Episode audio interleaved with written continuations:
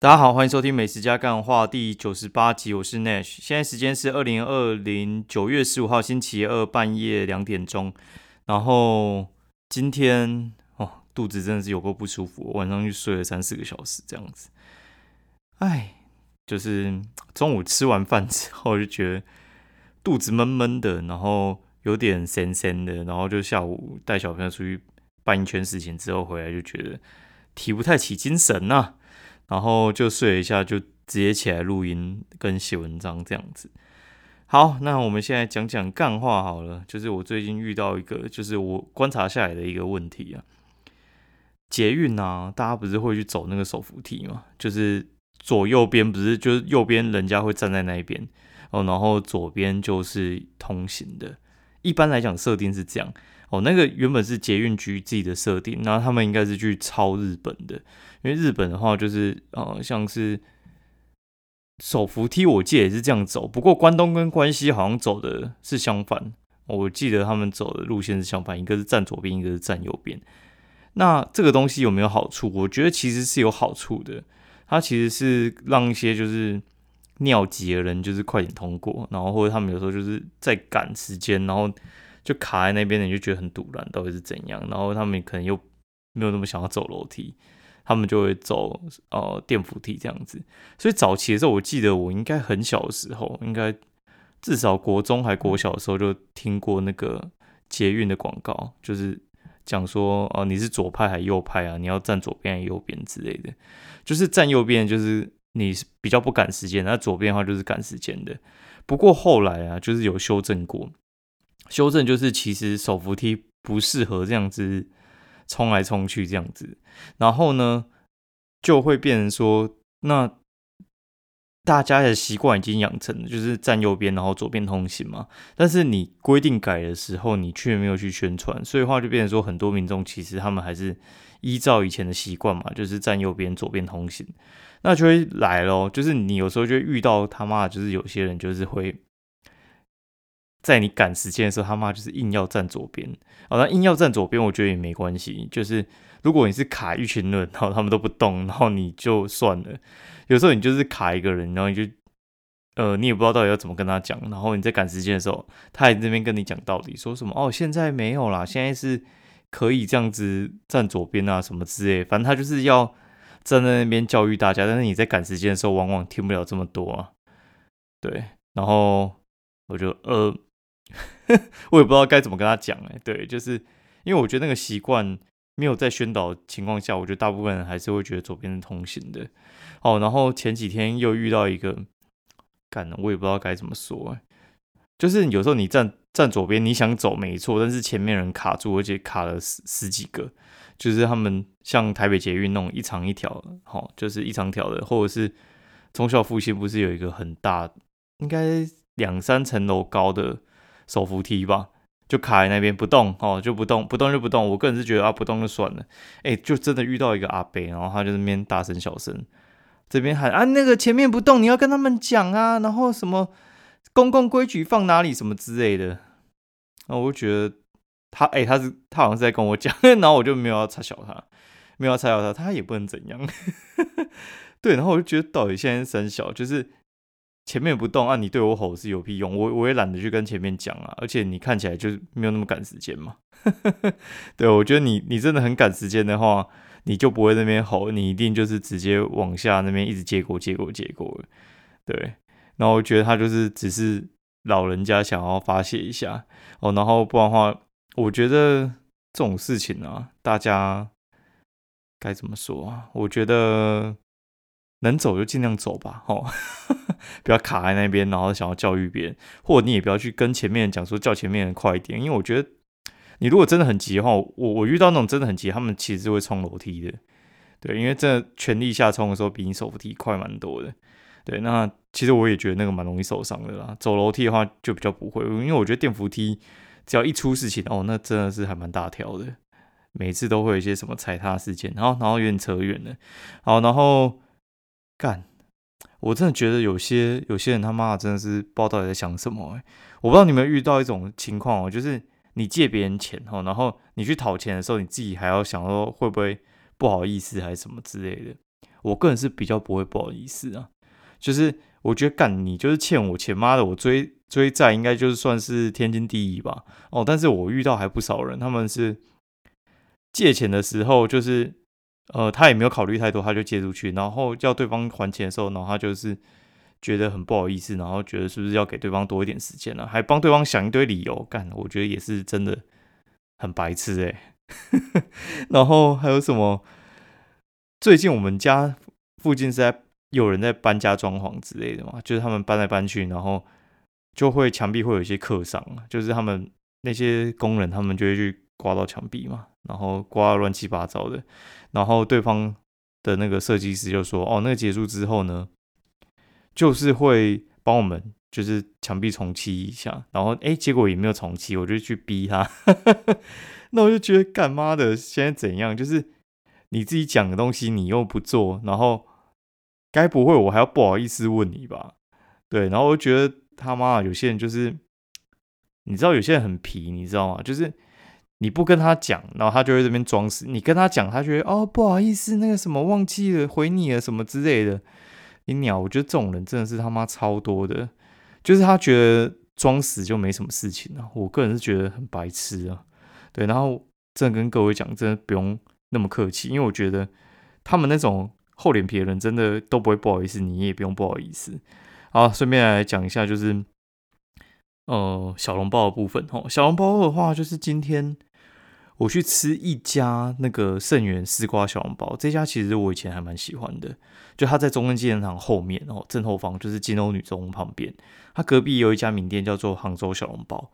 好，杭州小笼包其实我个人觉得不是那么好吃，不是那么好吃。它只有一个蛮好吃，就是麻辣鸭血豆腐的样子，还有就是它的那个上海一个油豆腐细粉吧。哈，我觉得它这两个比较 OK，其他我觉得都还好。所以我后来其实比较尝试的是哦盛源丝瓜小汤包。那因为以前我住公馆要去还蛮方便的，后来住市营之后要过去，我觉得蛮难的，因为它其实。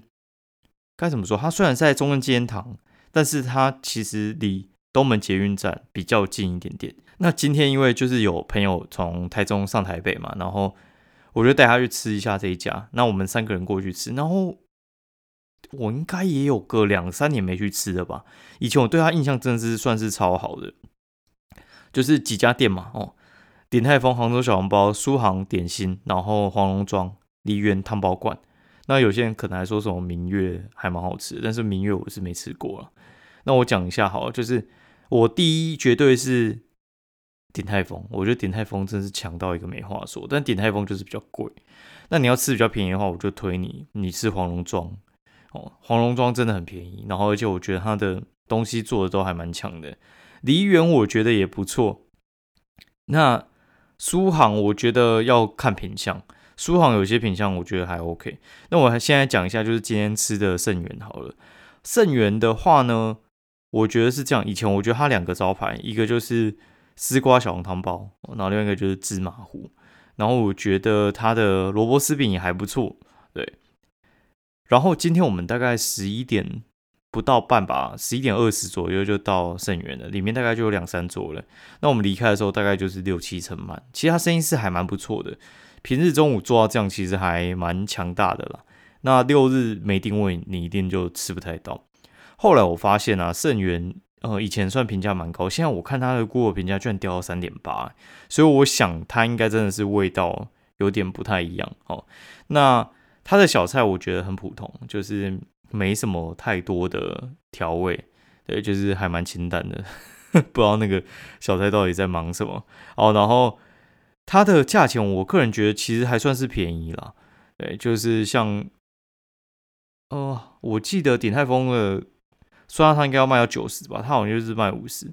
那小菜的话就是五十六十这样。对，然后它的麻辣鸭血臭豆腐啊，以前我是不点，然后我朋友就点，然后我心里想说应该是蛮难吃的，然后但是送上来的时候我觉得还不错，它鸭血跟臭豆腐入味的呃程度还算蛮好的。我个人觉得还不错。然后，如果你要吃平价的这种东西的话，其实我有一家也推荐你，叫做北投鱿鱼。哎，对，北投鱿鱼哦，它在天母一带哦，就是芝山天母这附近，其实有很多分店，可以去吃吃看。我记得还有在百货公司底下看过它，大家可以去查一下。好，然后它的麻辣鸭血臭麸豆腐的话，我觉得还蛮入味的。不过你就是要让它煮一下，因为它上来的话就是冷的，底下有那个火会加热。接下来的话，我要讲一下它的萝卜丝饼。我觉得它萝卜丝饼跟之前味道真的不太一样。对，觉得它里面的内馅变得比较潮湿，然后胡椒味变得没有那么重，然后外面的话就是太酥了，就是它还没上来，它只是把它切一半就整个散掉了。我觉得皮的部分呢，可能跟以前配方可能不太一样。